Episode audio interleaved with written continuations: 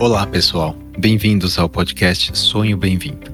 Sou Renato Tomioka, ginecologista especialista em medicina reprodutiva. E este podcast é produzido pela Arte Academy com o apoio da Clínica Vida Bem-vinda. E tem o foco de trazer para você o que há de melhor e mais atualizado na ciência da reprodução humana com a nossa experiência clínica do dia a dia. Acreditamos muito na força da boa informação e o nosso objetivo é ajudar quem precisa a atingir o sonho de ter um filho através de conteúdos de alta qualidade reunidos por quem trabalha com infertilidade. Para mais detalhes, entre no site arte-academy.com.br podcast. E agora, segue o nosso episódio de hoje. E a minha convidada dessa semana é a doutora Natália Gonçalves, bióloga com doutorado em genética pela USP, pela Universidade da Carolina do Norte, nos Estados Unidos, tem pós-doutorado em genética também pela USP. Ela é membro da Sociedade Brasileira de Genética e diretora do Departamento de Genética e Biologia Molecular do Laboratório RDO aqui em São Paulo e consultora genética para a reprodução humana. E nós falamos sobre o KIR HLAC, que é um exame, no final se traduz por um exame extremamente específico para avaliar essa complexa relação imunológica entre embrião e útero, embrião e mãe.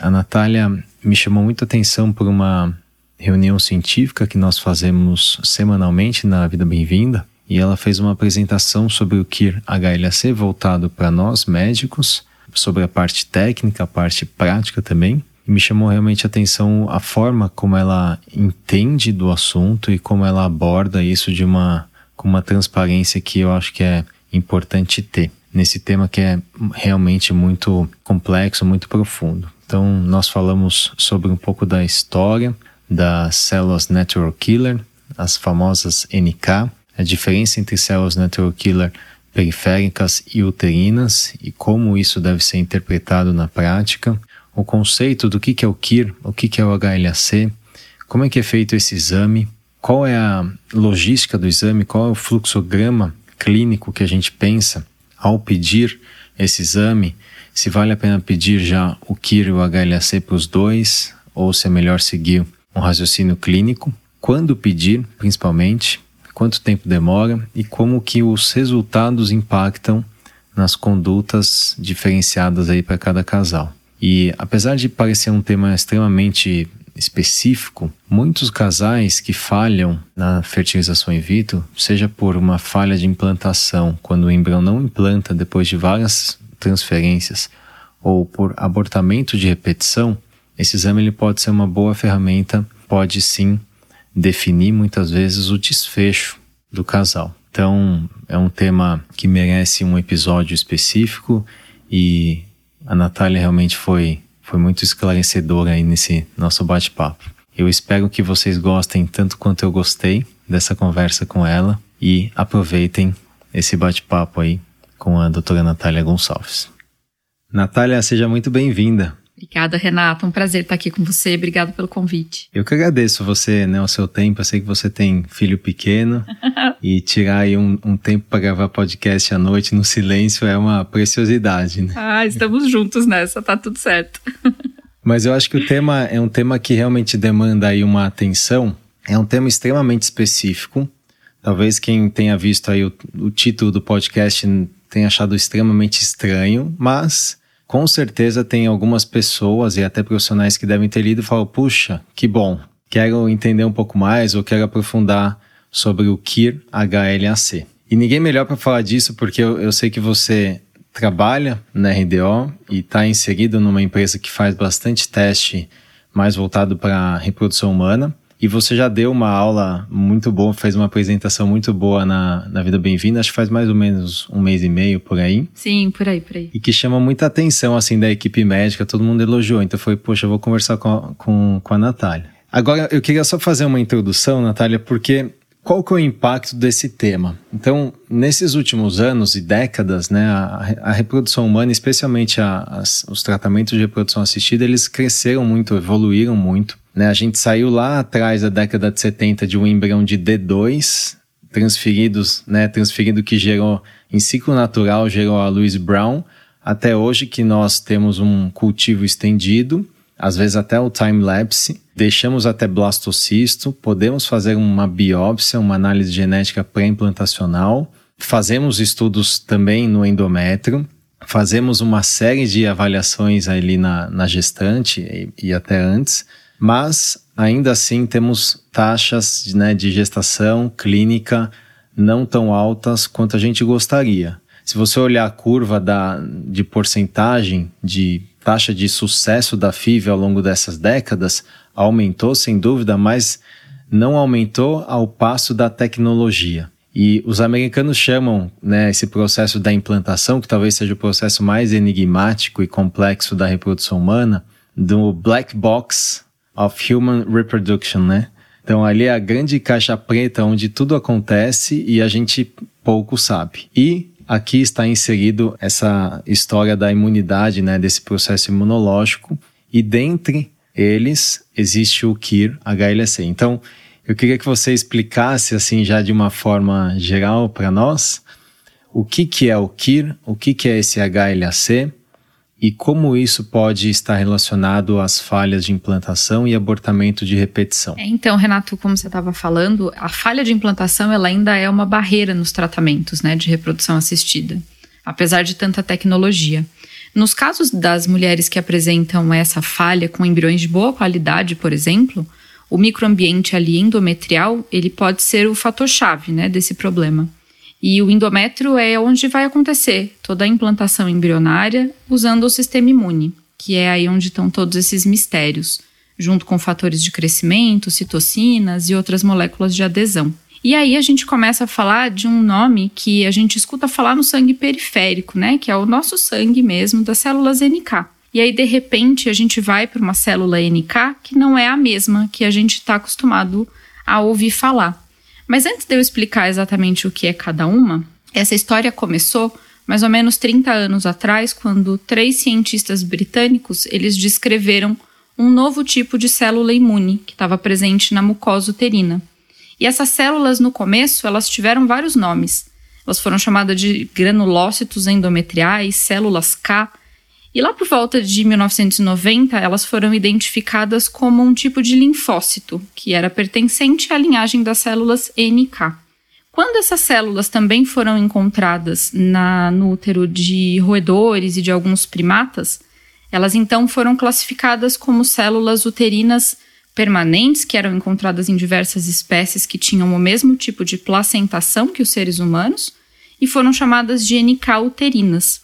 E aí, é que começou o estudo em cima dessas células, né? E de onde elas vieram exatamente ainda não é muito claro.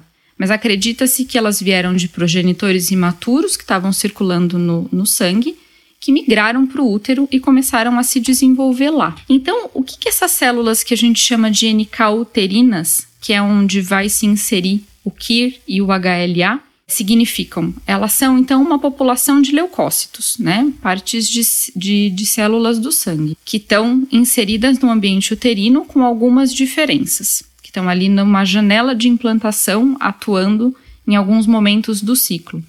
Existe um equilíbrio adequado na sua função para que aconteça um desenvolvimento placentário correto. E é aí que essas células NK, elas apresentam receptores, que são os chamados KIR esses KIR são receptores de superfície, eles ficam em cima da célula, esperando uma ligação correta com uma outra parte que vai se ligar nela, que vem das células do embrião, durante o processo de implantação e de ligação entre a parte materna e fetal. Então, quando a gente fala de KIR, a gente está falando de um receptor que está em cima da célula NK, uterina, que são células que vão estar tá aí no endométrio. E quando a gente fala de HLA-C, que vai se ligar nesse receptor KIR, a gente está falando de uma molécula que vem do trofoblasto, que é a parte fetal. Excelente. Então, só voltar um pouquinho. Quando a gente fala em NK, é uma sigla para Natural Killer. E aí, Natália, eu acho que tá grande. Você falou brilhantemente da história. E eu acho que aí foi talvez o grande equívoco na história e que hoje é o que a gente lida com dificuldade na prática clínica em 2020. Qual que é a dificuldade na prática clínica? Explicar para o paciente que NK, Natural Killer, não é uma célula assassina do útero. É muito difícil, porque veja, a célula chama Natural Killer. Exatamente. A célula Natural Killer no útero, o que, que ela faz? Por lógica, né, por inglês elementar, ela mata alguém, né? Mas não é bem assim. Então, no caso, no caso, quem que chega no útero? O embrião. Exatamente. Então, e é difícil de, de até a comunidade médica entender isso, né? Você fala muito bem em, nas suas apresentações que os linfócitos NK, né? então assim, retomando um pouquinho para quem não lida com essa medicina, as, os linfócitos são células de defesa que são produzidas na medula e lá na medula eles fazem vários tipos de células, uma delas é esse linfócito, e um linfócito tem vários tipos, e um deles é essa célula network killer, que é um linfócito grandão. E ele tem esse, né, esse conteúdo, como você falou, meio granular tal. Então, uma das nomeações era essa, mas nomearam natural killer porque os linfócitos periféricos, ou seja, aqueles que circulam no nosso sangue, né, na extremidade, que estão ali, eles fazem parte do sistema imune inato ou imunológico inato, é aquele que a gente já nasce com a capacidade de, de defesa, diferente do sistema adquirido, que é o que a gente quer criar com as vacinas, né? E, e essas células têm uma função fundamental né, na defesa de, de infecções, principalmente por vírus, e também de controle de células como células de câncer, né, tumorais. Tanto é que se, se fala muito nisso até na oncologia, né, na imunoterapia. Então, isso vem da extremidade, né? As células natural killers são natural killers, elas são, entre aspas, agressoras, matadoras, defensoras do nosso corpo para agentes agressores. Quando a gente vai para o útero, o embrião não é um agente agressor, ele é um amigo, vamos chamar assim, né? Porém, né, metade da carga, vamos dizer, proteica, genética, não é mãe, né? Não é self, não é ela, metade é pai, né? Falando de uma forma bem simples. E é esse reconhecimento, essa tolerância imunológica é fundamental para o sucesso reprodutivo. Então a gente lida na prática com células NK. A gente fala células NK, a gente fala células natural killer. E lógico que vem na cabeça, vai matar o meu bebê, vai matar o meu embrião eu faço uma biópsia do meu endométrio e tem lá 90% de NK no meu endométrio. Nossa, isso vai matar o meu embrião. E aí que tá, eu diria que o grande equívoco dessa história toda, que não é tanto o escopo desse nosso bate-papo, né? Mas não tem como não falar isso, né? Que impossível. Uhum. Hoje eu acho que olhando historicamente foi o grande equívoco e eu sugiro até que, enfim, né, as pessoas que lideram esse esse tema considerem mudar a nomenclatura, porque é muito difícil lidar na prática clínica. Eu não sei o que, que você, né, como laboratório, se você lida com isso, né, conversando com os pacientes ou com os médicos. Sim, com certeza, tanto com os pacientes quanto com os médicos. É muito difícil explicar que são coisas completamente diferentes tendo o mesmo nome, né? Que a gente não está falando de uma célula que está ali como agressora de um embrião, né? E, e é muito engraçado porque a gente escuta muito termos como é, ah, essa célula, é, todo mundo fala que está agindo como se fosse uma rejeição de um transplante e está ali rejeitando a implantação do embrião, por isso que não dá certo a gestação. É difícil demais explicar que não, que esse não é o processo que acontece dentro do processo de implantação ali no útero, né? Que esse papel aí das NKs que todo mundo conhece está lá no sangue, lutando contra vírus e agentes agressores, né? E que esse processo não acontece com o embrião. Então a gente escuta muito esses termos que ficaram enraizados, né? De que é uma luta para o organismo aceitar, porque é como se fosse um transplante, porque não tem o reconhecimento. E, na verdade, o processo não parte desses princípios, né? É, e se você olhar a célula, a natural killer periférica, e comparar com uma natural killer uterina, elas são completamente diferentes, né, do ponto de vista molecular ou imunofenotipagem, né? A célula periférica, ela tem o marcador CD16 na maioria, de, na maioria delas, né, na maior população, e as células uterinas não, né? Elas são CD16 negativas, né? E CD56 positivas, é isso? Isso, isso, isso mesmo. Então, para quem trabalha com biologia molecular, é quase que elementar isso, né? Assim, é, é, é meio óbvio, né? Mas claro, completamente. A gente... quem não lida com isso é, é difícil de entender. Sim, a gente está falando da mesma célula, mas a gente não está falando da mesma célula. Então, é, é, é, é, eu acho que esse preâmbulo é mais para entender que nós vamos falar é, em KIR, que é um receptor das células network killer. Eu gosto, a, a, gente aqui no podcast não tem imagem, mas eu sei que nas suas apresentações você coloca algumas imagens super bonitas que a gente vai tentar disponibilizar. Talvez no seu Instagram. Ajudam a, a interpretar, sim, com certeza. A, ajuda muito, mas seria como se fosse um braço. Imagina que a célula network killer é o corpo e o braço dela com a mãozinha aberta seria esse receptor que vai se ligar ao complexo expresso aí pela, pelo embrião. Então vamos lá. Então já, já entendemos que natural killer é, existem dois tipos completamente diferentes, mas nós vamos respeitar né, a nomenclatura que se usa até hoje. Portanto, nós vamos falar bastante em NK. Qual é então o conceito, Natália, do o KIR? Né? Então, o que, que é o KIR? Ele, tá, ele é uma molécula que está codificada em algum cromossomo? Como é que é isso para a gente entender da onde ele gera e o que, que ele vai, da onde ele é, ele é gerado e o que, que ele vai causar na reprodução. É, então, o KIR ele é um receptor que está ali na superfície das células NK uterinas, né? E o grande problema é que a gente vai falar um pouquinho mais para frente, que está relacionado com a interpretação desses exames, é que o KIR, tanto o KIR quanto o HLA, que a gente também vai falar, são receptores, são genes variáveis nas células. Então, eles têm uma diversidade de genes entre indivíduos e uma diversidade alélica. O que, que significa tudo isso, né? Então, quando eu estou falando desse gene, eu estou dizendo que dentro dele existe uma diversidade de possibilidades. Eu posso ter uma combinação completamente diferente da sua. E isso significa que para eu conseguir identificar essa, esses alelos, né, essas diferenças entre cada pessoa, é, eu preciso de um estudo que não é tão simples. Né? E isso fica cada vez mais confuso porque a gente está falando de duas famílias de genes, o KIR e o HLA-C, e são consideradas é, das duas famílias mais variáveis no ser humano.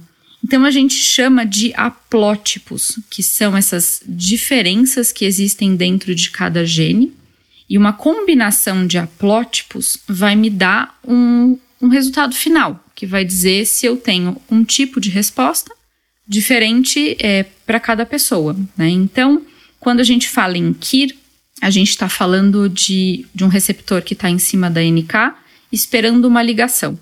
E esse receptor pode variar muito de indivíduo para indivíduo, dependendo dos tipos de alelos que eu tenho dentro desse gene. Deu para entender, Renato? Uhum.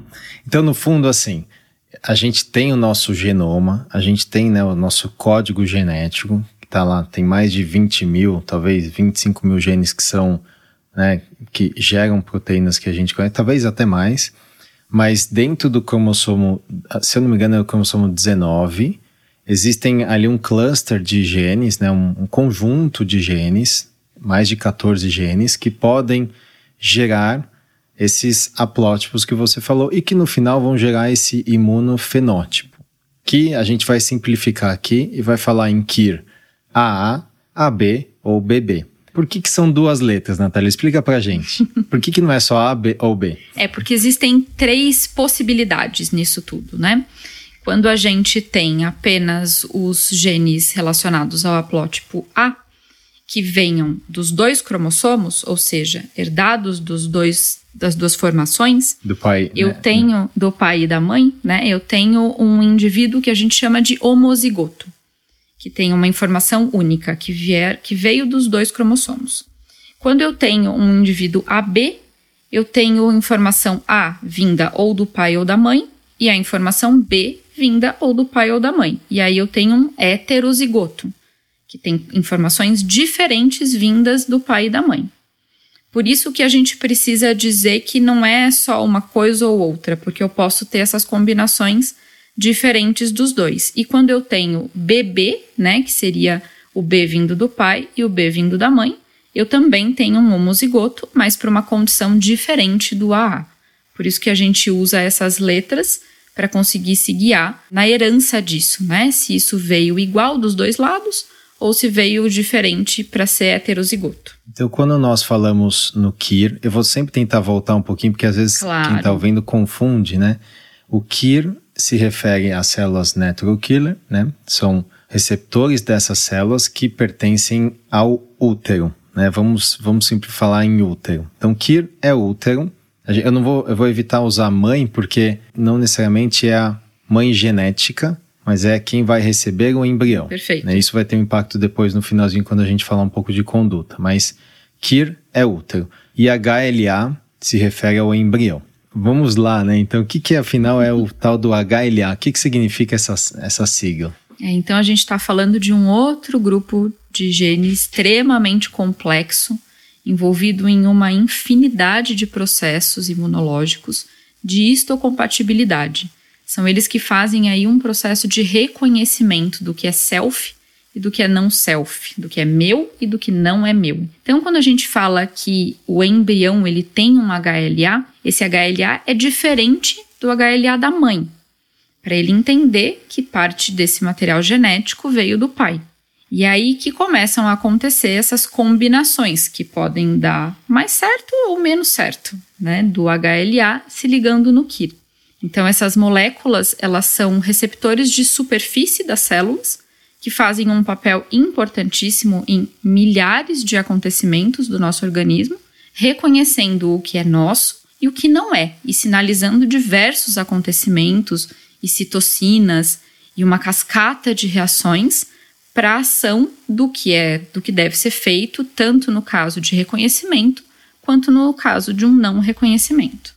E talvez essa seja a grande sacada, né, da, pelo menos da nossa espécie, porque assim, o, os genes da, do HLA são muito polimórficos, como você falou, são altamente diversificados, né, nas formas, nos alelos, tem, é, é muito variado. E isso talvez que permita essa nossa grande especificidade do sistema imune adaptativo. Então, nós temos lá, se eu não me engano, é o cromossomo 6. Isso. Porque eu gosto de pensar no cromossomo onde está gerando, é, né? Fica talvez. É, essa visão panorâmica ajuda. Panorâmica, né? A gente dá um. Como se estivesse usando aquele Prezi, né? Aquele, Exato.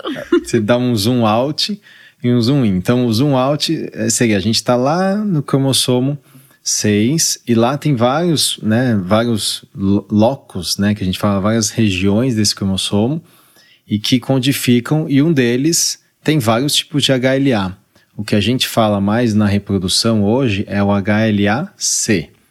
Então, o HLA é, é uma sigla né, em inglês que, eles, que codifica Human Leukocyte Antigen, que seria o sistema antígeno leucocitário humano, e que faz todas essas, essas reações complexas que você citou. Então, no fundo, o HLA, quando a gente fala aqui, o HLA-C, se refere ao embrião, e o embrião, claro, ele é ele vem de um óvulo e de um espermatozoide. Ou seja, isso também é complexo, porque podemos ter algumas combinações que podem levar a desfechos diferentes. E aí eu queria que você comentasse essas possíveis combinações e o que, que vocês acabam testando lá na prática. É, então, quando a gente olha para esse, esse, receptor, né, o KIR, que vai se conectar com o HLA, a gente está dizendo que existem várias possibilidades para acontecer ali e esses desfechos né, estão relacionados com essas combinações. Quando eu tenho o HLA-C, que é o foco aqui que a gente está conversando e é o mais é, relacionado com questões reprodutivas, né, para a gente fazer essas ligações no útero, é, existem duas possibilidades. Dois grandes grupos foram divididos, HLA-C1 e C2. Mais uma vez, para a gente entender esses grupos, né, e conseguir fazer as combinações de hétero, de homozigoto e de ativação e de inativação. Os estudos relacionados com o KIR e o HLA voltados para a reprodução, eles relatam que o C1, um dos grupos de HLA, ele é considerado neutro. O que isso significa? Que independente dele ser ligado num KIR AA, num KIR AB ou num KIR BB, ele não tem uma ação é, inativadora, uma ação que possa é, acarretar em algum malefício. Então, ele é considerado neutro. Quando a gente fala no HLA-C2, ele tem uma ação que, dependendo de com quem ele se encontrar, pode ser prejudicial. Então, quando a gente encontra é, pacientes que são é, genotipadas para KIR e elas têm um genótipo AA, que eu diria que é o grande problema do KIR, isso significa que os dois genes, o do pai e o da mãe que chegaram para ela, são inativadores. O que isso significa? Quando ele se ligar nessa molécula de HLA que vem do embrião, ele não faz uma ligação capaz de ativar essa relação. E essa relação materno-fetal ela é essencial para o desenvolvimento do embrião, para a placentação e para todos os outros processos que vão vir em seguida. Então, quando eu tenho uma mãe que é KIR AA e um embrião que carrega um HLA-C paterno C2, C2, ou seja, os dois dele também são homozigotos, homozigotos para C2, eu tenho uma relação totalmente inibitória. E o que isso significa? Que os processos que deveriam acontecer a partir disso, que seria alterações de artérias, todo um processo entre a relação materno-fetal para que a placentação aconteça, não acontecem de forma correta. E esse é o grande problema das falhas de implantação. Quando eu tenho uma paciente que tem um KIR que recebeu um A e um B, ou seja, eu tenho uma genotipagem heterozigota ou uma genotipagem homozigota para B, quando ela é BB, essas duas formações, elas não são prejudiciais. Então, se de alguma forma ela tem a presença ali de um receptor que vai se ligar no HLA de forma ativadora, ela vai conseguir fazer os processos subsequentes da placentação de forma adequada. Essa invasão que a gente chama né, de invasão trofoblástica, que é a invasão das células do embrião nesse processo de reconhecimento materno-fetal, vão acontecer de forma correta. Perfeito. Então, eu tenho uma dúvida agora prática, né? Como é que é a história do exame em si? A gente vai entrar um pouco nos cenários clínicos e discutir um pouco mais dessas dos possíveis resultados e as implicações, mas voltar um pouquinho então no exame. Como é que é esse exame, Natália? A gente falou um monte de coisas né, relacionadas à genética. É um exame genético, colhe no sangue, colhe na saliva, na mucosa. Como é que é esse teste? Eu vou lá, quem que vai lá no laboratório? Como é que é isso? Vamos por partes, para a gente entender o que é o exame. Quando eu falo de genotipagem, eu estou falando de caracterizar genes, né? E aí existem várias formas de fazer isso, e uma delas é o PCR, que significa reação em cadeia da polimerase. É um termo bem comum na biologia molecular e significa basicamente, de uma forma bem simplificada, amplificar uma única cópia ou algumas cópias de uma região de DNA em várias ordens de grandeza, aumentar isso. Então, eu tenho milhares ou milhões de cópias de uma determinada sequência de DNA possibilitando que eu enxergue isso e, e consiga identificar quais são esses genótipos. Como é que isso é feito especificamente para KIR e HLA? Lembra que eu falei que eles são muito polimórficos, né? Então eu tenho um monte de possibilidades de haplótipos ali dentro. É, a gente faz uma técnica que é o PCR, né? Que é amplificar este gene, associada a, a uma outra técnica que se chama SSP. Então a gente faz um PCR SSP, que é usar várias sondas, várias é, regiões sintetizadas em laboratório, que são capazes de encontrar esses vários haplótipos que existem e identificar todos eles.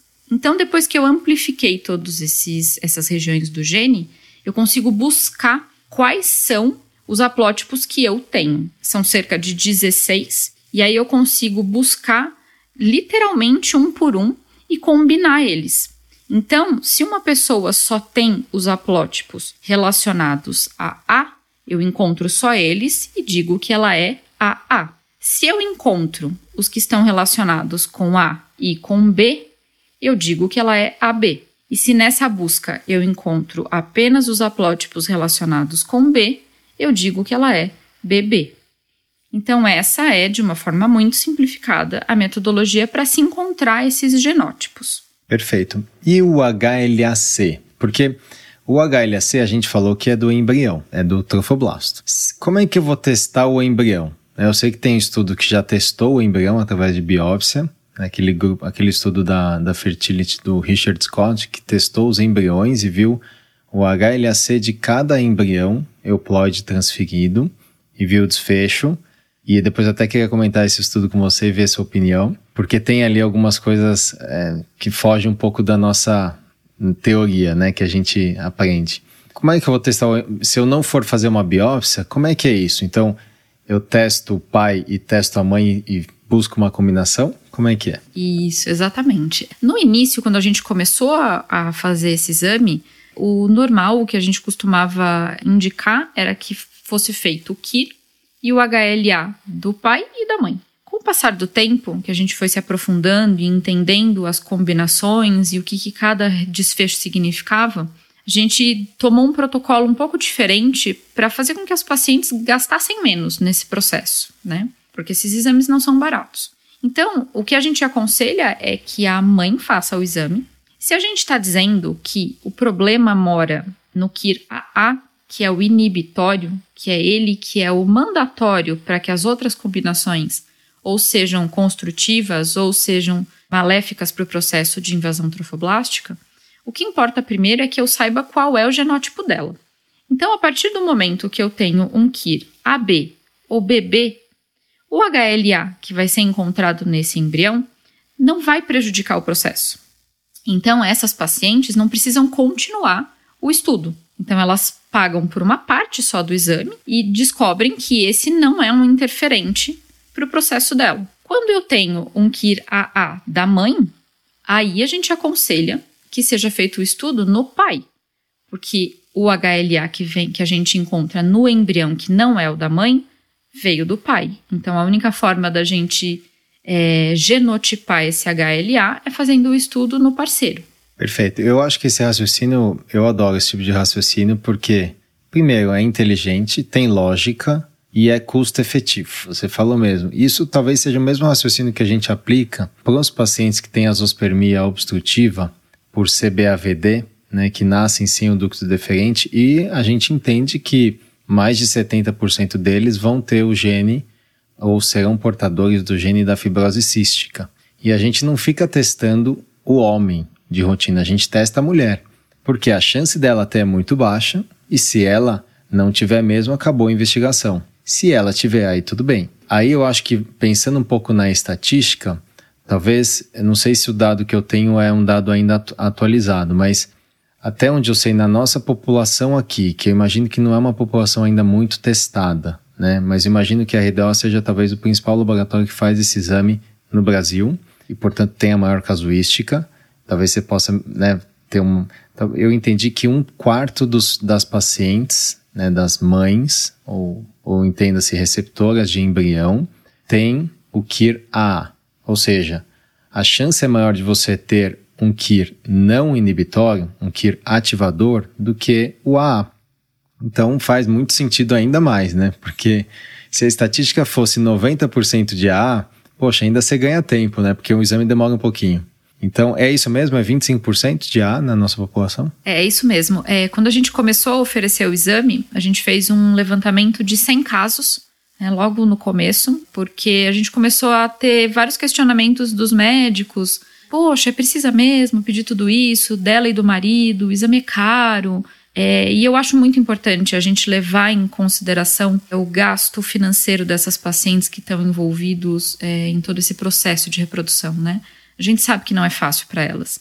É, e o objetivo é que as duas coisas andem juntas, né? Que elas tenham um diagnóstico bem feito, mas que, se for possível, qualquer tipo de economia inteligente que também seja feita. Então, quando a gente fez esse levantamento de 100 casos, a gente relatou exatamente isso, que 25% das pacientes tinham o KIR AA. E aí, somado a essa informação de que o que importa é o KIR para depois o resto ser investigado, aí a gente começou a difundir essa ideia de que o que deveria ser feito a princípio era apenas o teste da mãe para depois fazer o resto se fosse necessário. Né? Então a logística, me corrija se eu estiver errado, é primeiro fazer o teste. A gente vai entrar no cenário clínico da indicação, mas quem, quem precisa primeiro faz o KIR, da mãe, né, da, da mulher que vai receber o embrião. Se o KIR for AA, que é o inibitório, faz o HLA do, vamos dizer assim, doador de, de sêmen ou do parceiro. Da onde vem a parte, né, do parte masculina, né, do, do embrião.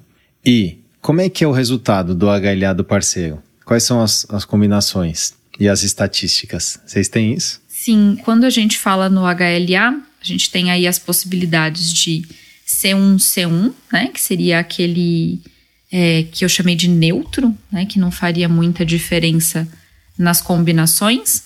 Ele pode ser C1C2, que seria um heterozigoto que teria a presença do C2 de uma herança aí do C1, ou C2C2, que seria o cenário preocupante. Né?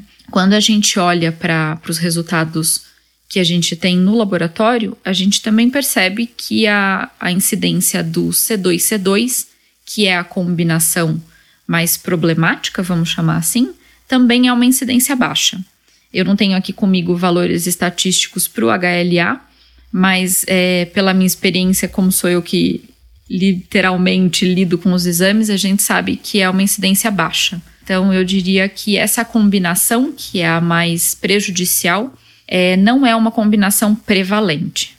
Que demandaria uma conduta um pouco mais, vamos dizer assim, radical, né, de mudança de rumo. Agora, só para ver se ficou claro na minha cabeça, uma vez que, o, que uma, o parceiro é C2C2, ou seja, chegamos ali e estamos numa estatística ainda pequena, mas é KIR AA e o HLAC C2C2. Você testa aí sim a doadora de óvulo ou a mãe genética, porque deve ser uma estatística também difícil de predizer, né? Do tipo, olha, tem uma chance dela ser C1, C1, e aí o embrião vai ser C1, C2. É, é um chute, né? O correto seria fazer o teste aí sim na doadora, né? Sim, sem dúvida. Eu acho que, com todas as possibilidades de uso desse exame, eu acredito que essa seja a maior indicação.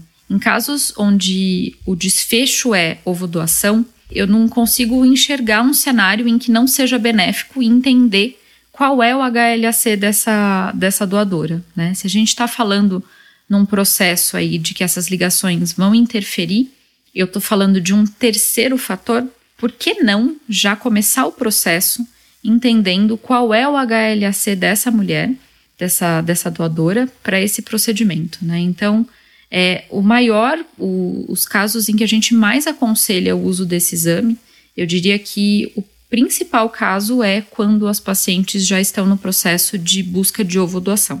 E você vê, para quem está, para os nossos ouvintes aqui, olha só o impacto nesse processo decisório. Né? Você testa a receptora do. Imagina um cenário clínico. Um casal em que a mulher tem 43 anos, eles já passaram por cinco ou seis FIVs, falharam, chegaram até embrião, implantou, mas não evoluiu, transferiu um embrião euploide, né, geneticamente normal, implantou, mas abortou. Em algum momento chegou à conclusão clínica de que deveria ser feita a ovodoação. Por quê? Porque a chance é maior, porque você vai ter mais óvulos e tem um, uma chance de bebê nascido saudável maior. Ok, com o histórico de abortamento de repetição, e aí está o detalhe da história clínica, né, da anamnese.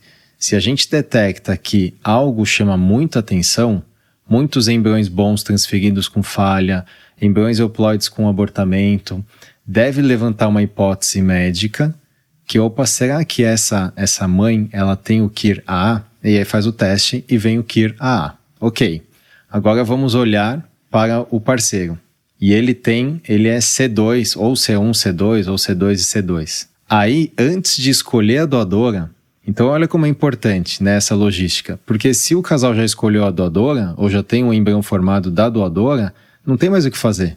Né? Você já você o máximo que você vai conseguir fazer é transferir um embrião por vez, que é hoje quase uma conduta universal é, né, nos principais centros, né? Então a escolha da doadora envolve sim um teste extremamente específico e que às vezes é difícil, né, de fazer, a não ser que tenha, né, a capacidade de ter esse contato com a doadora e de solicitar. Mas muda muito o curso do casal, porque se a gente olhar as estatísticas, Natália, e você coloca isso também na sua apresentação, a gente chega a ter taxas de duas vezes maior o risco de abortamento quando você tem essa combinação. Então, às vezes você sai de uma taxa de 11% de abortamento para 22%. Então, você muda a chance daquele casal formar uma família via tratamento. E talvez quem esteja no ouvindo, nos ouvindo e já passou por alguma FIV e até já fez ovulação e falhou, talvez esteja pensando: puxa vida, será que é isso? Né? Porque nem com ovulação engravida, será que não tem alguma coisa a mais que não foi testado? E aqui que está a grande relevância desse tema. Exatamente, Renato. É, quando algumas pessoas questionam, né? É, mas isso é um exame de rotina para quem vai para reprodução assistida?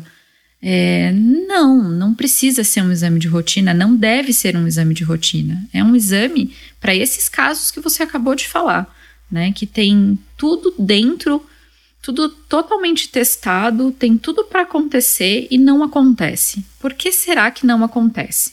Aí a gente lança a mão de estudos mais recentes, né?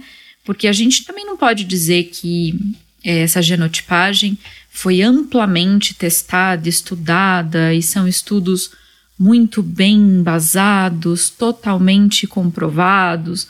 É uma busca nova, né? Eu diria que os artigos mais recentes que têm um peso para a gente usar e se embasar neles são de 2017, de dois grupos, né? Um, da, um do Instituto de Valência e um de Cambridge, que são os dois grupos que mais fizeram esses, esses trabalhos. Então, assim, a gente não está falando de um estudo que tem sido feito há 10 anos, 20 anos, e que a gente pode colocar ali, não, a partir de agora, genotipagem de KIR e de HLA para toda paciente de reprodução assistida. Não é isso, né? São os casos onde tudo já se encaixou, tudo já foi feito, e mesmo assim você tem uma paciente que não consegue uma gestação com ovo doação ou que não consegue uma gestação com embriões euploides e todos os exames ok. Aí a gente precisa começar a pensar nesses fatores é, imunológicos, né, que são recentes, não são muito estudados, mas que podem beneficiar esses casos com certeza. E a medicina ela vai caminhando assim, né, Natália? A gente que lida com a clínica, a gente tem o contato com a ferramenta, você tá lá na ponta da ciência, né? Você tá ali com um exame extremamente complexo, até difícil para nós que não estamos ali no, dentro do laboratório, muitas vezes até entender como é que é o exame. Mas a medicina caminha assim, a gente tem um problema, a gente fica inquieto e a gente vai atrás da evidência. E muitas vezes nessa busca da evidência a gente fica frustrado porque ela não existe, né? E tem uma frase que é famosa que é a ausência de evidência não é evidência de ausência. É verdade, é verdade. E tem aquela, aquela história dos early adopters, ou os followers. Né? Então a dúvida é: você, como médico, você vai ser um, um médico que vai adotar logo uma tecnologia que está aí. Né? Esses estudos, você falou, são de 2016, 2017 para cá. Não tem nenhum estudo bem randomizado, controlado, não tem. São todos estudos retrospectivos, grandes alguns, né? Esse do Richard Scott é um grupo de Sim, quase tem. 700 embriões, mas são estudos retrospectivos, a gente não tem esse controle total, né? E, e outra, existe uma grande variabilidade entre populações, né? E o Brasil é um grande mix de origens. Então, às vezes a gente adaptar uma estatística espanhola, né, do grupo da Diana Alexandro lá, que estuda muito isso, e para uma população brasileira, às vezes é um erro, especialmente no que tange a questão imunológica. Agora, eu acho, a minha opinião é, agora falando um pouco da minha opinião pessoal, eu fico extremamente inquieto com esses casos, de falhas e falhas e falhas. E eu sim, às vezes abro mão da, vamos dizer, da excelência da, da evidência, né? Porque às vezes ela nunca vai existir. E o casal continua te buscando, o casal continua procurando o resultado. Se o risco é baixo, por mais que às vezes o custo seja alto, eu acho que o esforço vale. Então eu já pedi sim o KIR, o, o HLA para alguns casais e ainda não tive, né, por sorte, essa, combinação que é difícil de, de decidir, por né, mudar talvez a ovodoadora ou mudar o sêmen, né, o doador de sêmen, que é uma coisa que se fala pouco. Né? Seria um caminho menos traumático? E até mais, muitas vezes mais acessível, né, mais disponível, porque a gente tem bancos de, de sêmen no mundo inteiro e a gente tem poucos bancos de óvulos, poucas né, doadoras de óvulos, mas sim, isso impacta muito na nossa conduta clínica, que é transferência de embrião único. E lá, especialmente na. Eu posso falar pela equipe médica, a maioria lá na Vida Bem-vinda acaba transferindo, fazendo single embryo transfer, por uma questão de risco, né, de evitar a gestação gemelar ou reduzir complicações gestacionais. E tem de bônus esse possível benefício caso a paciente tenha um KIR AA e uma combinação né, não tão positiva quanto menos embrião você colocar no útero, menos risco de ter essa, esse HLA-C2 ou C2 e, portanto, menor risco de falhas e de implantação. E a gente vê isso às vezes, Natália, nos casos, por exemplo, de pacientes que vêm, eu raramente, não me lembro de ter transferido dois embriões euploides, talvez nesse último ano transferi uma vez só, mas casais que transferem dois euploides e aborta aí transfere dois euploides e aborta. Né? Então, é um cenário, às vezes fica é. ali, a gente fica pensando, puxa vida. Que será? Eu já imagino um KIR AA, entendeu? Sim, sim. Pô, já vamos transferir um embrião só, sim, melhor. Você já fica né? prevenido aí de várias situações, incluindo essa, né? Incluindo essa, exatamente. Então, e aí eu queria assim, finalizando um pouco dessa história, para quem pedir. Então, hoje, qual é a visão técnica, a sua visão? Quem que deveria, né? Ou a gente como médico deveria pedir, porque esse é um exame que parte muitas vezes do médico, né? Eu já tive paciente em geral que é médica, que pergunta sobre o exame, mas é raro uma paciente que vai atrás desse exame. Então, quem que deveria cogitar fazer o teste? É, o que a gente tem visto no laboratório são os médicos recorrerem a nós também para entender quando pedir. Né? A gente também, eu faço esse trabalho dessa consultoria é, genética junto com os médicos, né? Quando eles contam para você, quando eles contam para mim, no caso, qual é a história daquela paciente e a gente enxerga juntos, né? Se tudo já foi feito para se chegar na necessidade desse exame. Então, eu diria que pacientes que já foram investigadas para todas as questões envolvidas com essa possível infertilidade, né? Fatores masculinos, endometriais, genéticos, todos os fatores necessários de serem investigados já passou por uma tentativa de FIV sem sucesso, sem uma, uma explicação do porquê isso deu errado, seria um primeiro cenário, né? Essa paciente já foi investigada para trombofilias, para todos os fatores, para genética, embriões euploides, nenhuma alteração de cariótipo. Um cenário que, em teoria, tinha tudo para dar certo e não deu. Então, essa primeira coisinha atrás da orelha, assim, por que será? É um, é um possível caso, né? E aquelas pacientes mais extremas, né, que já passaram aí por situações muito traumáticas, já tiveram diversos abortos, diversas tentativas de FIV, com todos os exames e um rastreio bem feito em que nada foi encontrado, eu acredito que esse exame é uma luz no fim do túnel, né, que pode não resolver, mas que pode é, ser uma luz para essas pacientes que já tentaram de tudo e tem, como você citou, vários casos de embriões euploides que não dão certo em pacientes que tinham tudo para dar certo, né? Então, esses casos intrigantes em que não existe uma resposta dentro daquele roteiro habitual, né, bem feito que vocês fazem de investigação, o que deve entrar. Eu acredito que são esses os casos em que a gente deve considerar esse exame. E Natália, eu queria, vou te contar um caso que é um caso que fica assim na minha cabeça, que é um casal que eu acompanho há um tempão, desde a época que a gente tinha uma unidade lá no Tatuapé, ou seja, isso já tem mais de seis anos. E esse casal me procurou, é uma paciente super jovem, ela tinha na época acho que 28 anos, mais ou menos, e o marido vasectomizado, já tinha filhos, tal, vasectomizado, e eles me procuraram para fazer FIV, né? A gente fez a FIV, ela tinha um monte de ovos, resposta excelente. E fizemos FIV com pesa. Né? A gente discutiu essa história de pesa, azospermia com no episódio com o Conrado. Uhum. E fizemos, formamos alguns embriões. Ela, no, no final, ela fez é, uma ovodoação compartilhada, então formou alguns embriões e nasceu a bebê de, deles, né? A primeira filha deles. Só que antes de nascer a filha deles, ela teve uma, um abortamento a gente transferiu dois embriões, ela teve um abortamento. Nessa gestação que deu certo, a gente também transferiu dois e um não evoluiu. Então, implantaram os dois, mas um não evoluiu e nasceu a menina saudável. Muito bem. Planejamos, aí eles voltaram buscando ter o segundo filho. Então, olha só, eles tinham alguns embriões congelados daquela época, com o óvulo dela, o espermatozoide via pesa dele, e que já tinha nascido um bebê saudável. Fizemos, acho que tinha mais dois embriões, transferimos, não engravidou. Qual foi a conduta? Vamos fazer uma nova FIV com pesa. Porém, o pesa, a vasectomia dele já tinha anos, anos, muitos anos. Acho que próximo de 20 anos.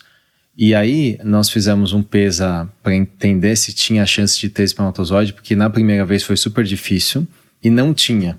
Então a conduta foi: vamos fazer FIV com sêmen de doador. O casal super topou e fomos para sêmen de doador. Banco de sêmen importado, né? Sêmen de qualidade, super selecionado. Ela teve uma resposta excelente, ela ainda tinha uma idade muito boa. E fizemos, formamos vários embriões, vários blastocistos. E aí começou a segunda onda da história deles, que foi transferência de embrião, não implanta. Transferência de embrião, implanta, gestação química, aborta. Transferência, implanta, aborta com seis semanas. Transferência não implanta, isso mais de 10 embriões. E naquela época que a gente fez essa, essa segunda FIV, não tinha disponível o KIR, porque, ou pelo menos para nós, assim, né, no, no nosso conhecimento, não tinha o KIR aqui. E hoje eu fico assim, eu nem pedi o KIR, porque não vai mudar a conduta para eles hoje, uma vez que eles decidiram que vão transferir todos os embriões. Claro que mudou em relação ao número de embriões que eu transfiro, mas eu sempre venho transferindo um para eles, porque eu tinha pensado quando saiu essa história do KIR, começou a ventilar isso na literatura, eu falei, puxa, pode ser. Mas eu não pedi para ela por quê? Porque eles não vão fazer um novo tratamento para buscar um doador com talvez um HLA C1, né? Então olha só, a gente às vezes é o que a, acho que não sei se era Clarice Lispector algum algum literário falava que a ignorância salva, né? Talvez a ignorância salvasse-me é, desse momentos. sofrimento que eu tenho com esse casal. Que é um casal extremamente querido. com certeza querido. você não tira isso da cabeça. Eu não tiro isso da minha cabeça, né? Claro que é difícil, né? Porque como é que. Hoje uma paciente me perguntou isso, né? Como é, ela vai fazer a doação e me perguntou: será que eu testo o meu KIR? E se o KIR tiver, for inibitório, eu, eu seleciono, faço um, um HLA na, na doadora? E às vezes a logística disso é difícil, especialmente quando você vai importar óvulos, né? Ou importar sêmen. É, não é tão simples assim. É difícil. Então, eu vejo que assim, o impacto de, dessa história imunológica, especialmente do KIR do HLA, isso está acontecendo, já acontece há décadas, desde o começo da FIV. A gente não enxergava isso, né? Hoje a gente enxerga um pouquinho, talvez com um óculos meio. O grau ainda não está tão corrigido. Tá certo. tá um pouquinho embaçado, mas eu acho que a gente tem que sim corrigir, né, essa, essa miopia para alguns casos. Com certeza, Renato. E agora, assim, um ponto de vista prático, então ficou bem claro para quem pedir. Eu adorei a sua frase né? Assim, aquele caso que tem tudo para dar certo e não dá certo, e aquele caso que, evidentemente, aborta de repetição e você já investigou tudo e não, não parece ser embrião, não parece ser trombofilia nem malformação uterina. Quando o casal ou a paciente vai fazer o exame, quanto tempo costuma demorar, Natália, o resultado? Renato, é em torno de 15 dias, mais ou menos, 15, 20 dias. É, nesse período agora que a gente tem problemas de reagentes e mil coisas acontecendo ao mesmo tempo, né? É, eu acho que por volta de um mês, às vezes um pouco menos, né? Mas é, é um exame demorado ainda, infelizmente. E é um exame de sangue, né? É feito. Sim, é uma coleta simples de sangue, sem nenhuma nenhum preparo, não é necessário jejum, nenhum período específico do ciclo interrupção de nenhuma medicação, uma coleta de sangue normal. E precisa agendar lá na, especificamente na RDO, a gente está falando? Não precisa, né? Não, não precisa agendar. Não. Agora, então a gente falou dos resultados, as possíveis condutas, e eu diria que assim, a principal conduta é decidir entre um ou dois embriões. E essa é uma conduta que parte muito né, da iniciativa do médico acreditar no single embryo transfer, acreditar que pode dar certo e claro, quanto mais você avança no funil da FIV, quanto mais você deixa formar um embrião de melhor qualidade, mais para blastocisto, e especialmente se você faz o teste genético pré-implantacional, isso dá cada vez mais força para você transferir o único embrião. Sem dúvida. Então, eu acho que nesse cenário de falhas, parece antagônico para o casal. É estranho, soa esquisito para o casal, que já vem com falhas, eu virar e falar: eu acho que por causa de vocês é melhor transferir um embrião. E o casal fica às vezes assustado. É difícil, né? É difícil. É como Mas assim? Eu sempre... Transfere como mais assim? para aumentar as minhas chances. se, se eu já fiz várias com dois e não deu certo, como é que com um vai dar? Né? Como é que com um vai dar? Exato. Então exato. eu sempre explico que o modelo de tratamento interfere muito no número de embriões que você vai fazer. Né? Se você congela mais embrião, se você deixa mais para blasto, se você faz teste genético no embrião, você rastreia melhor e você pode transferir menos e, na minha opinião, deveria transferir menos, porque a gestação humana, como alguns outros, né, como os primatas e algumas outras outros mamíferos, são gestações fisiologicamente são únicas, né? Então, produzir gestações gemelares de propósito é uma coisa que a gente sempre fala aqui no podcast é algo que deve ser muito conversado com o casal, porque às vezes o casal pensa em ter gêmeos. Por quê? Porque tem os primos gêmeos, acha bonito, é legal. E eu tô falando como uma pessoa que tem um irmão gêmeo, né? Eu sempre falo isso aqui. Eu tenho um irmão gêmeo e eu adoro ter um irmão gêmeo. É realmente muito legal. Uhum. Mas a gente tem que pensar em risco, em saúde, em, em, né, em medicina e como você está expondo aquele casal a esse risco. É, que não né? é só a parte romântica da história, né? não é só a parte romântica.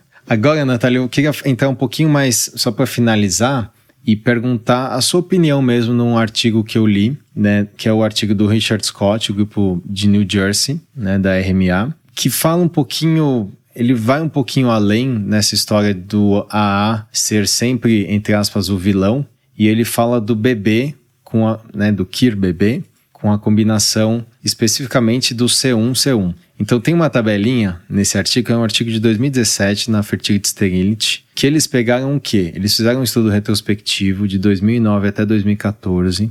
Lá é uma clínica, talvez a clínica que mais faz biópsia embrionária nos Estados Unidos. Né? Então eles têm muitos dados de embriões é, euploides.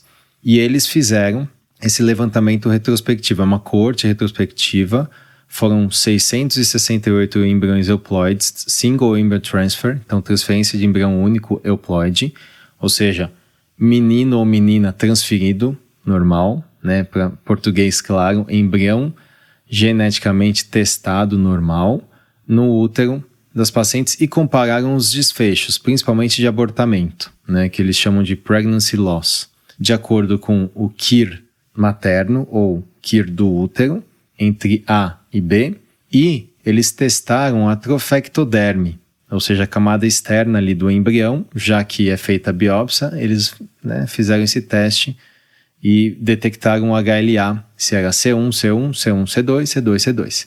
E por surpresa, e eu realmente fiquei surpreso, você olha a figura 3 desse artigo, você vê que a combinação do KIR A com C1, C1 tem a menor taxa de perda gestacional. E a combinação KIR-A com C2, C2, que é o que você falou, né, que classicamente é, é a pior taxa.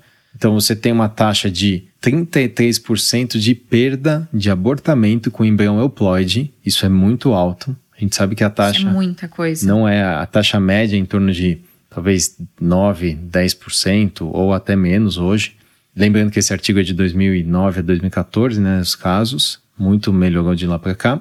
Mas 33% é assim, é um terço dos embriões que implantam vão abortar euploides. Imagina o cenário o casal que fez uma FIV, testou o embrião, tem um embrião, entre aspas, perfeito, transfere no útero, tem o beta positivo e um terço deles aborta. É um cenário muito ruim. É um cenário, é, trágico. É um cenário trágico e que às vezes o casal não vê o que você falou que é a, a luz no fim do túnel, né? Sim. Poxa, fizemos tudo, por que, que não dá certo? Então, essa combinação A com C2, C2 realmente foi muito ruim no estudo. Porém, o que me chamou a atenção foi a combinação KIR-B com C1, C1 também teve uma perda gestacional altíssima, de 32%. O que só olhando isso me traz a seguinte conclusão: esse tema é muito mais complexo do que a gente imagina e talvez tenha uma grande variabilidade interracial e populacional. Isso, eu ia, é, eu ia citar isso. É, esses estudos, é, eles são poucos, né? É muito difícil a gente pegar. Pra gente que está acostumado com ciência, quando a gente vai fazer um estudo, é uma delícia quando você senta na frente de um monte de artigos, né? Uma revisão sistemática com meta-análise. Maravilhoso. Nossa, Cochrane. maravilhoso.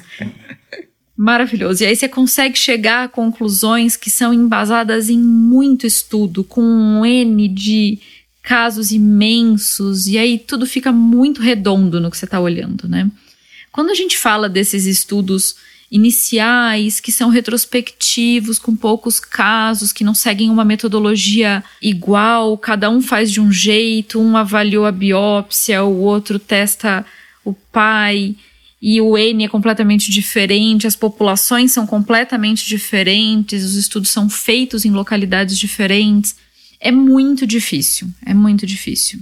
Então existem N fatores, né? Os estudos ainda não são coerentes o suficientes, eles não usam uma padronização de análise, né? As populações, a gente sabe da heterogeneidade do mundo e o que dirá do Brasil, né? Então a gente sabe que isso tudo influencia demais nessas taxas. Então, sim, a gente vai encontrar artigos dizendo que o que a gente sabia até ontem, que era o AA e o C2, pode ser que não seja exatamente isso na nossa população. O único caminho que eu enxergo para a gente conseguir ter uma visão cada vez mais embasada, falando de Brasil, né, que é o que está na nossa prática diária, é usar esses casos que são feitos para um propósito não só do desfecho clínico, né? A gente tem um levantamento que está sendo arquivado de todos esses casos, que já passaram aí de 200, com certeza, eu não tenho esse número aqui, é, mas esses casos precisam ser revistos, avaliados um a um, né, para entender exatamente o que, o que, que isso representa na nossa população e sair disso um estudo brasileiro, avaliando a genotipagem dessa relação na nossa população né? Para a gente talvez entender de uma forma mais direcionada para o que a gente precisa.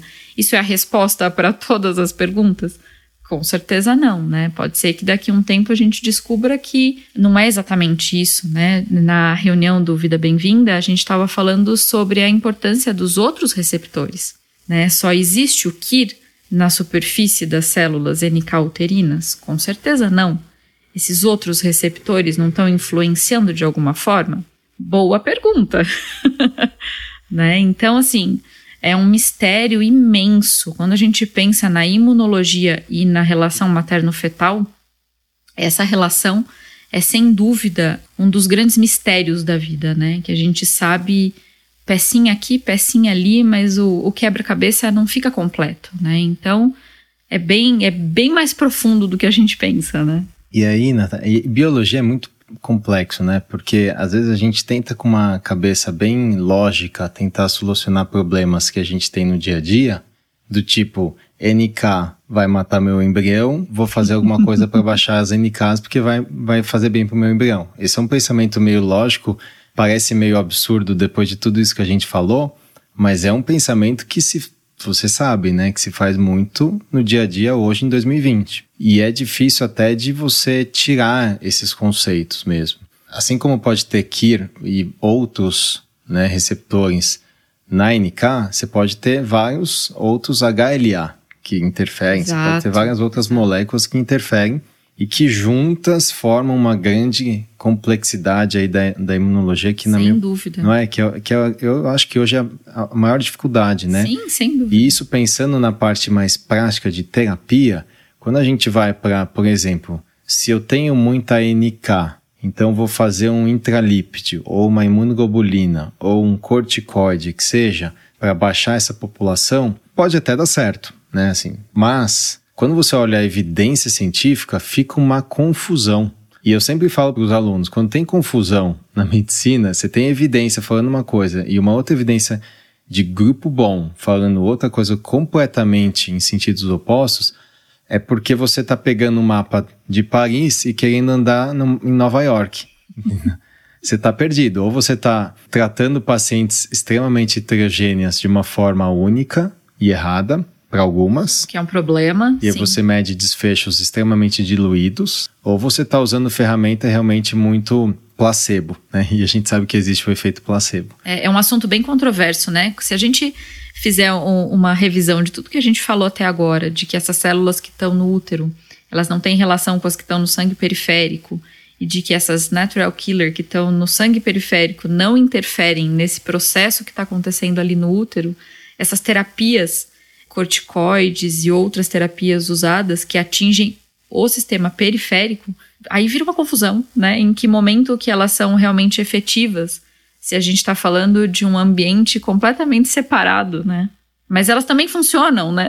Exa exato. Aí você vai ver a literatura e tem alguns, né? Então eu acho que é, é, muito uma, uma questão pré-tratamento, que é exatamente identificar a população que pode se beneficiar desse teste ou desta terapia Exato. e usar de uma forma individualizada, que é hoje o que a, a medicina reprodutiva está caminhando. É o que a gente é. mais fala em todos os aspectos, né? Na genética, na medicina reprodutiva, é, em qualquer cenário que a gente olhe, a medicina precisa ser individualizada. Não existe mais um protocolo único para se seguir em nenhum caso. Né? Cada paciente tem que ser avaliado de ponta a ponta e o que funciona para um não vai funcionar para outro. E aí, de repente, você vai descobrir que uma coisa que você nem imaginava que podia dar certo funcionou especificamente naquele casal, mas não funciona no outro quando você tenta nele. Né? Então, é literalmente uma, uma busca diária. E eu fico pensando na parte clínica, né? Fico imaginando vocês, é, o quanto vocês não precisam estudar caso a caso para saber o que fazer em cada caso, né? Porque não tem um protocolo único nunca, né? E eu acho que a primeira etapa, assim, hoje, né, depois de alguns anos na reprodução humana, a gente sai, assim, né, a gente sai da faculdade cheio de teoria, a gente sai da faculdade cheio de energia, querendo solucionar todos os problemas do mundo, com técnica, com vigor, né? Com ingenuidade. E, e ingenuidade, sem dúvida. E se depara com esses desafios clínicos, né? E eu acho que a primeira etapa hoje, olhando de uma forma bem crítica, assim, eu acho que é ter essa. É, reconhecer que nós não sabemos tudo, longe disso, e reconhecer especialmente que algumas áreas, e dentro da reprodução, na minha opinião, essa área da imunologia, são áreas que pessoas que às vezes defendem de uma forma muito, né, assim, acirrada ali, muito veemente aquele ponto de vista, podem estar extremamente erradas e se não souberem né, ser flexíveis ou né, se adaptarem, é, você erra pro resto da sua vida, né? Então, então eu acho que é isso. Às vezes, a medicina é... Né, você tem que ter essa capacidade de se modular. A medicina ela caminha assim, a evidência caminha assim. Como você falou bem nesse estudo, né? Adorei a sua resposta que pode ser, isso pode ser uma verdade, pode ser só um estudo único que ninguém vai reproduzir no mundo né? Como acontece algumas coisas. Como acontece muitas vezes. Então, às vezes, você pegar um estudo só e querer aplicar de uma forma extremamente ingênua, né?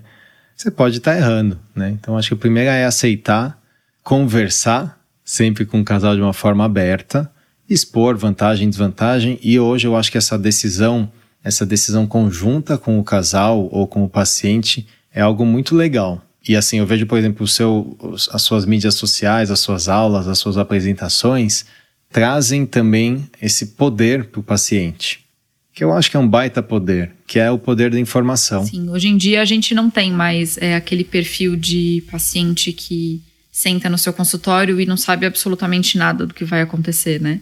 Tive um caso esses dias de um, de um casal que me ligou para fazer algumas perguntas em relação a esse exame, inclusive. E eles usaram termos muito técnicos que eu achei que eu estava conversando com alguém da área. Né? Então, assim, eles estudaram mesmo antes de perguntar. Então, isso é a nova medicina, né? A gente precisa ter muito mais conhecimento, porque os pacientes também têm muito mais conhecimento. E a medicina muda todo dia agora, né? Então, estudo que se você se basear num estudo de 5, 10 anos atrás, tudo já mudou. E também não dá para pegar um artigo único que acabou de sair e achar que aquilo de repente virou a nova verdade. Tudo precisa de uma certa cautela, é uma corda bamba ali, cheio de informação, Nem tudo pode ser usado, mas tudo precisa ser visto. Eu gosto de falar que a gente precisa ter um rigor científico, mas uma flexibilidade clínica. Perfeito. Né? E, e uma sensibilidade prática também para trazer talvez o que a gente acredita que é a melhor medicina hoje, né? Exato, exato. Natália, eu agradeço muito, eu, eu adoro essas conversas que eu aprendo muito, de uma forma bem egoísta, aprendi muito hoje. Eu também. Tenho certeza que muita gente que está nos ouvindo também aprendeu. E queria que você deixasse aqui o seu contato, o seu, talvez o seu, o seu Instagram, né, que é onde você traz bastante conteúdo interessante e agradecer muito a sua presença aqui no nosso podcast. Renato, eu que agradeço. Foi um prazer imenso dividir esse, esse espaço com você. É minha estreia em podcast. Estou achando que maravilhoso, é muito legal. Foi um prazer, assim, e eu aprendi muito também, porque a gente tem uma visão técnica, né? Eu fico ali na bancada analisando genes e vendo números e estatísticas de pacientes. E é muito legal essa troca de experiência de entender o outro lado, né? É, isso vai acontecer cada vez mais, né? Essa combinação multidisciplinar, né? Do conhecimento acadêmico, da pesquisa, do laboratório, junto com a clínica, né? Que é um casamento perfeito no meu ponto de vista. E nesse casamento o centro é a paciente, né? Sem Ou, dúvida. caso, o casal. Sem né? dúvida, sem dúvida. Então foi um prazer imenso estar aqui com você. E essas redes sociais é, são muito importantes para a gente divulgar esse tipo de conhecimento, né? Porque eu acredito muito que conhecimento é poder hoje Com em certeza. dia. Então, meu Instagram é doutora underline Natália Gonçalves, tudo junto, sem acento, sem H, sem nada. E eu sempre deixo bastante conteúdo lá relacionado a esse assunto também. E vou deixar umas figuras lá ilustrando tudo isso que a gente conversou, que eu acho que vão ajudar as pessoas que escutarem o podcast conseguirem ir lá e enxergar depois em figurinhas isso que a gente está conversando. Excelente, excelente. Natália, muito obrigado. Obrigada, Renato. Até. Obrigado por estar conosco nesse episódio do Sonho Bem-vindo. Se você estiver interessado em saber mais sobre o que conversamos nesse episódio, entre no site arte-academy.com.br podcast. Você pode nos encontrar no Instagram, arte.academy e arroba Vida Bem-vinda. Se você gostou desse podcast, ficaremos muito felizes de ouvir sua opinião nos comentários da Apple Podcast ou qualquer plataforma que esteja usando. Esse podcast tem caráter meramente informativo e educacional. Não deve ser utilizado para realizar autodiagnóstico ou automedicação. O conteúdo não é feito para substituir a consulta com um profissional de saúde. Em caso de dúvidas, consulte o seu médico. Somente ele está habilitado a praticar o ato médico conforme recomendação do Conselho Federal de Medicina. Nenhuma relação médico-paciente é estabelecida aqui nesse canal e somos muito transparentes em relação aos conflitos de interesse e levamos isso a sério. Para saber mais, entre no site arte-academy.com.br sobre